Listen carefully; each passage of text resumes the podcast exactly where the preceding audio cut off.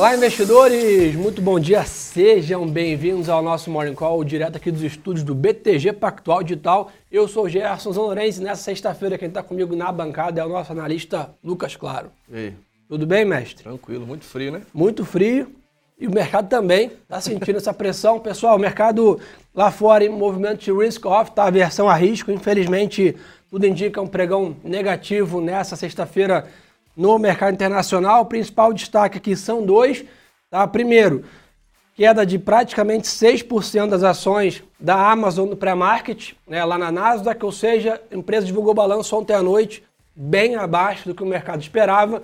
É claro, né, a gente olhando os números, né, parecem números gigantescos, mas olhando o que o mercado aguardava, bem abaixo, não tem jeito, é a maior companhia do mundo praticamente, ele junto com a Apple, carrega todo o índice junto, tecnologia, que é o índice que tem maior peso dentro das ações dos Estados Unidos. Consequentemente, o mercado entra em modo, não dá para dizer pânico, mas em modo pessimista. Né? Então, os índices caem entre 0,5% e 1% em média nos Estados Unidos e Europa. Lucão. Exatamente. Dia. A gente está aqui com a tela aberta também. Cara, que Tudo dia. vermelho, né? Que dia. Não, sexta-feira já tem sido um dia tradicionalmente um pouco mais pesado né? Por quê? Nas últimas três semanas, né, o índice abriu na segunda negativo, variante Delta, China. Então, o mercado tem preferido reduzir posição na sexta-feira. Eu acho que somou isso também, né? Exatamente. Mais uma semana protegendo e aquilo que a gente até comentou aqui em off. Começamos a semana no positivo, no, no negativo, terminamos a semana também, possivelmente hoje um pregão negativo, a salvo alguma coisa ao longo do dia, mas a situação, pelo menos por enquanto, e acho que você já vai falar, mas por aqui também vai ser difícil a gente ter um dia Sim. positivo, hein?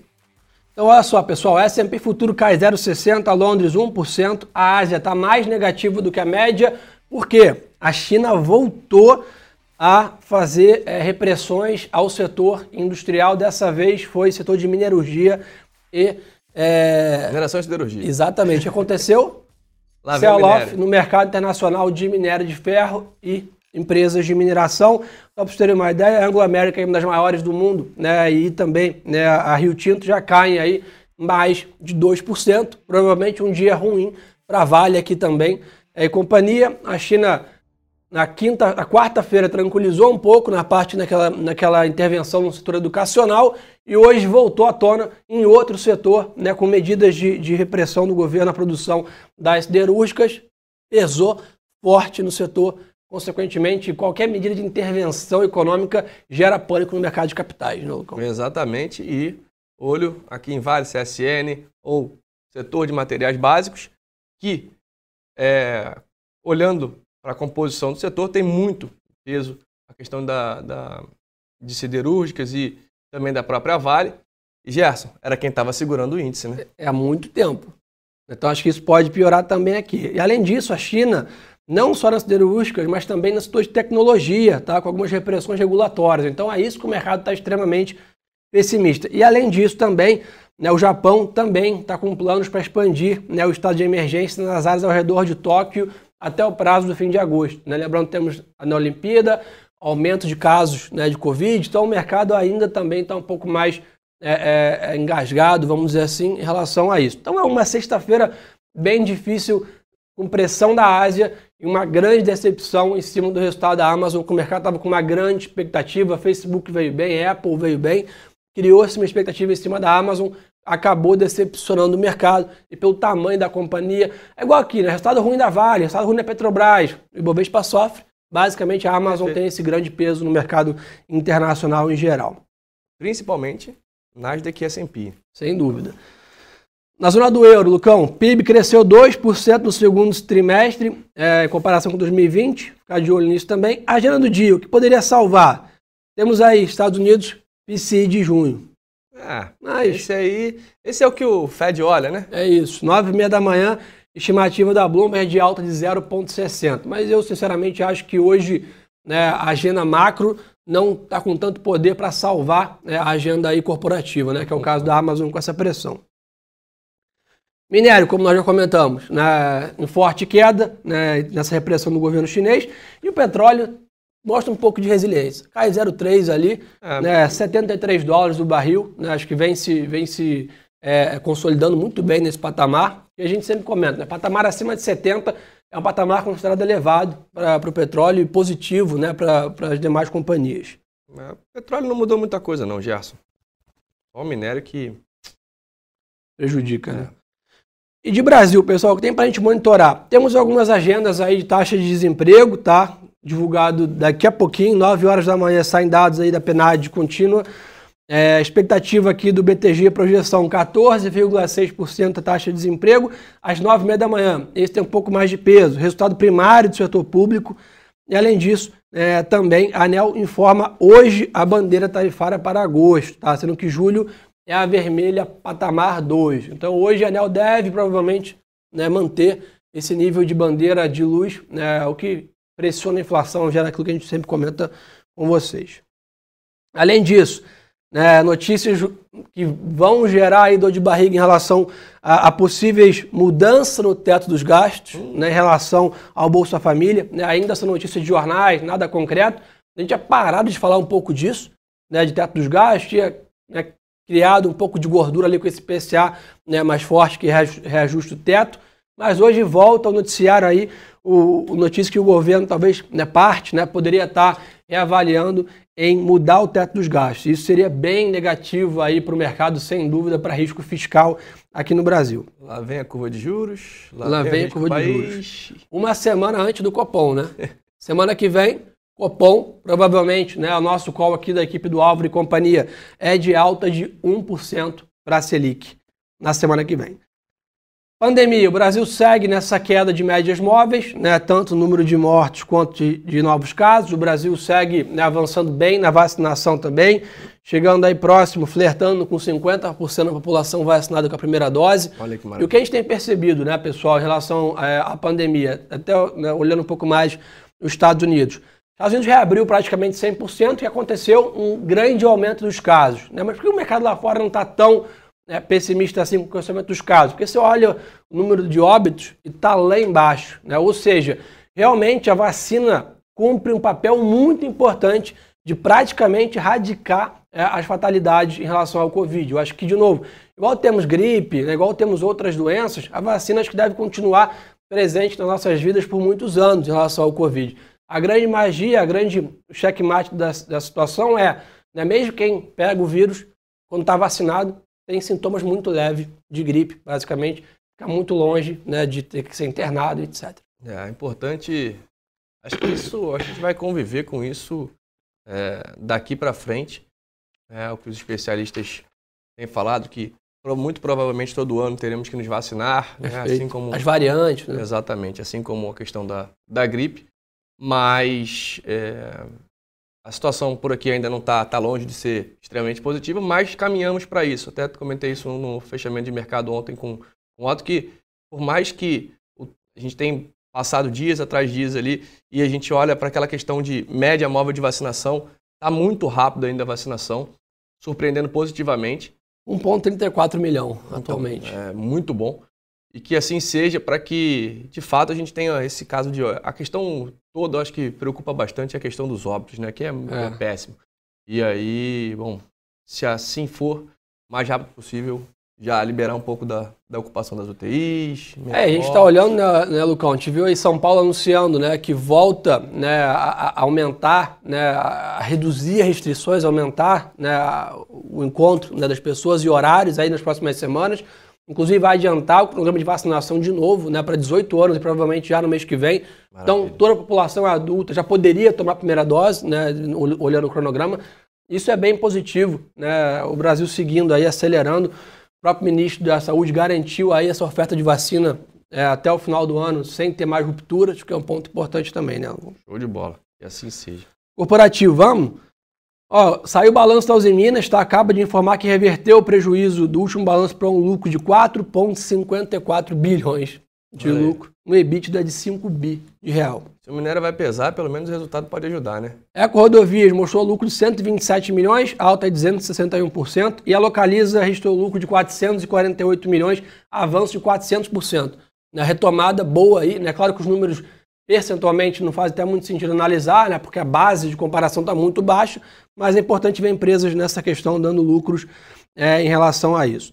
Na parte também, tivemos aí CESP, né, mostrando um leve prejuízo, e a CETIP aí, é, CETEP, é, com lucro de 248 milhões. Então, ficar de olho nisso. Hoje sai Alpargatas após o fechamento. Olha aí.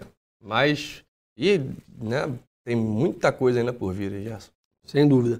Ah, hoje, Lucão, começa as ações da Clear Sale. Mais um. Após o IPO, né? para não, pra não, passar, pra não podia passar em branco o último dia da semana. Né? Então, semana que vem também tem bastante IPO. Essa semana foi bem intensa aí, Traders Club, Clear Sale né? é, é, e demais, Brisanet. Ou seja, Boa.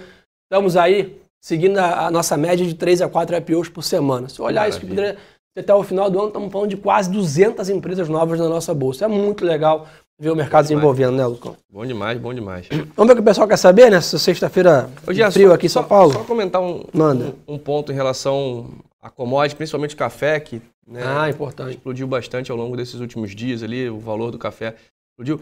Um, muita gente perguntando o que estava acontecendo, alguns já falando da questão das geadas e é a pior geada, né, a pior geada desde 1994, ou seja, tem bastante tempo que a gente não vê as plantações de café sendo é, penalizadas. Perfeito. Né?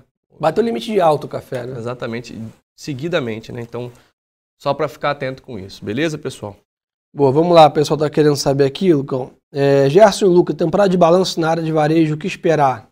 Edu, acho que assim, no geral, a gente espera uma temporada de balanço bem melhor do que a última, né? ainda bem penalizada, ainda com patamares né, inferiores a níveis pré-pandemia, mas já está vendo uma boa recuperação do setor varejista. Mas, de novo, é um setor que foi muito penalizado pela pandemia, então aqui é sempre mais importante do que nunca escolher né, boas empresas, quem está bem estruturado para surfar esse mar né, um pouco mais é, revolto. Mas acho que a gente está com uma boa percepção aí, né, versus primeiro trio, o segundo deve ser bem melhor, né, e alguns que já saíram já mostraram isso é, atrás. Como está dado o ZT aí, Lucão? Fácil? Tem. É, como é que o pessoal está querendo saber aqui? Dólar hoje, pessoal, DXY não se mexe lá fora, tá? Temos aí é, pouquíssimas variações do dólar frente ao mundo. Aqui, né, o que o Álvaro comentou, a tendência estrutural, a tendência macro é de queda de dólar, é de real mais valorizado. Ontem não foi diferente. Né? Saíram dados do PIB lá, no, no, lá fora, né? o dólar aqui despencou, né? PIB mais fraco. Né? Então, bem acho que, de novo, fraco, né? a gente é bem mais fraco. Então, a gente tem essa, esse qual aí do nosso real ficar flertando muito mais próximo dos 5, 4,90. Esse, esse é um patamar, vamos dizer assim, um pouco mais é, adequado, vendo o diferencial de juros e etc. Mas, lembrando, assuntos como esse aqui de teto dos gastos, reforma tributária, Bolsa Família, são assuntos que impactam diretamente o nosso câmbio né, em relação ao risco fiscal. Então, de novo, tendência de queda, mas o Brasil tem a sua peculiaridade de sempre ter surpresinha de volatilidade aí no dólar. Exatamente. O EWZ cai 0,30 só, né? ainda bem. Tomara que passe o dia inteiro aí. Imagina o Ibov fechar o dia com 0,30 só de queda. Aí é ótimo, né? Tava, dado o cenário atual, tava maravilhoso, né? Boa. Vamos ver o que o pessoal tá querendo saber aqui mais. É... O pessoal do Instagram também muito bem-vindos aí. Juro vai a 8,9? É, basicamente o nosso call é 7,5, tá? De juros é, esse ano e talvez manter para o ano que vem. Mas é claro, sempre tem uma pressão em cima da inflação dois vetores adicionais de inflação que podem acontecer. Primeiro, essa geada que o, que o Luquinhas falou tem um grande peso né, na, na parte né, agrícola, que vai diretamente para a inflação. E, além disso, a, a, possível extensão dessa bandeira 2 de inflação, que gera bastante inflação também na energia. Então, é claro, se a inflação para o ano que vem começar a dar sinais que vai lá para cima de 4, o Banco Central vai ter que apertar ainda mais. Não dá para ter certeza disso ainda. A gente fica com call de 7,5% é, de juros aqui no final do ano. Boa, exatamente. E também olho na questão fiscal, né, Gerson? Boa. Se estressar a questão fiscal, muito provavelmente também Sem dúvida. a gente tem aí um estresse. Um Isso deve ajudar o quê? O que o Santos está perguntando aqui, bancões. Né, de novo, a gente tem visto os bancos mostrarem alguma resiliência. Ontem até foi um dia mais pesado em geral. Mas, de novo, acho que né, os bancos estão voltando a operar no seu habitat natural, vamos dizer assim. Né? Claro, por um lado os juros favorecem, por um outro lado, né, a, gente, a gente teve um aumento grande de concorrência, fintechs, bancos digitais, tudo isso trazendo né, uma necessidade de uma adaptação é, dos grandes tradicionais bancos. Mas eu acho que é um setor que está bem descontado e essa volta da Selic para 7,5, 7, 8, que seja nesse range né, de taxa, ajuda bastante né, essa questão do, do resultado dos bancos. Vamos lá. É, por estarmos colados deles, não acredito em alta. Acho que hoje é difícil acreditar em alta aqui, pelo menos nessa abertura, né? Em cima dessa questão ainda também, né? Dessa essa questão da dúvida entre o quadro fiscal, teto dos gastos. Né? Semana que vem volta, trabalho no Congresso, tem bastante coisa para rolar né? aqui ainda. Temos aí votação da independência do Banco Central, autonomia do Banco Central no STF, reforma tributária em foco. Então tem bastante dados ainda que o mercado está um pouco mais receoso, sem contar, como eu falei, que é sexta-feira e o pessoal tem preferido botar o pé no freio na sexta-feira, né, Lucão? Exatamente. E o pessoal perguntando, perguntou da questão do, do da divulgação de resultados da Gerdau, quarta-feira, 4 de agosto, boa. antes da abertura do pregão. A expectativa é boa, tá, turma, para esse resultado, tá? É uma das empresas que o nosso research aposta bem aí numa surpresa positiva, tá? É, vamos ver. O pessoal perguntando bastante sobre Raizen. Pessoal, o que a gente sempre fala, né? O que o mercado tem visto, que as notícias têm falado e que o IPO muito, né? É, é falado, muito aquecido. Né? É uma da, tá entre as cinco maiores empresas aqui do Brasil.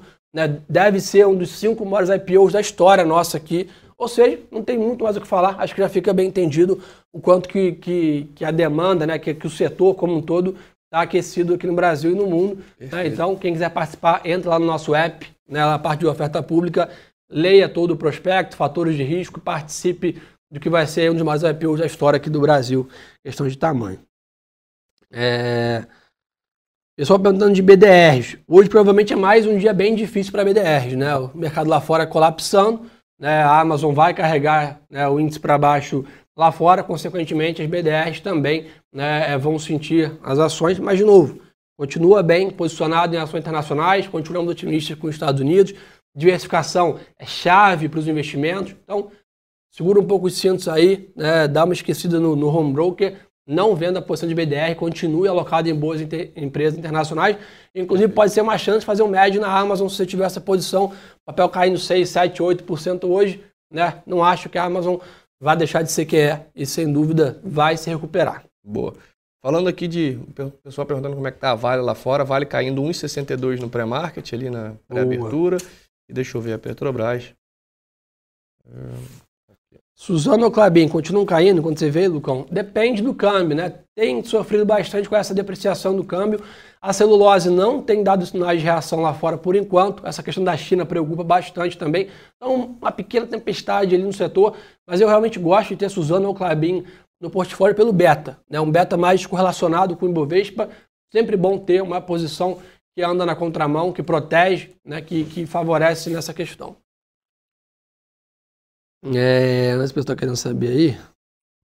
Já falamos da geada, o Lucão falou muito bem aí, pior geada dos últimos quase 30 anos. É, vamos ver aqui. Não tinha. Minério cai, exatamente.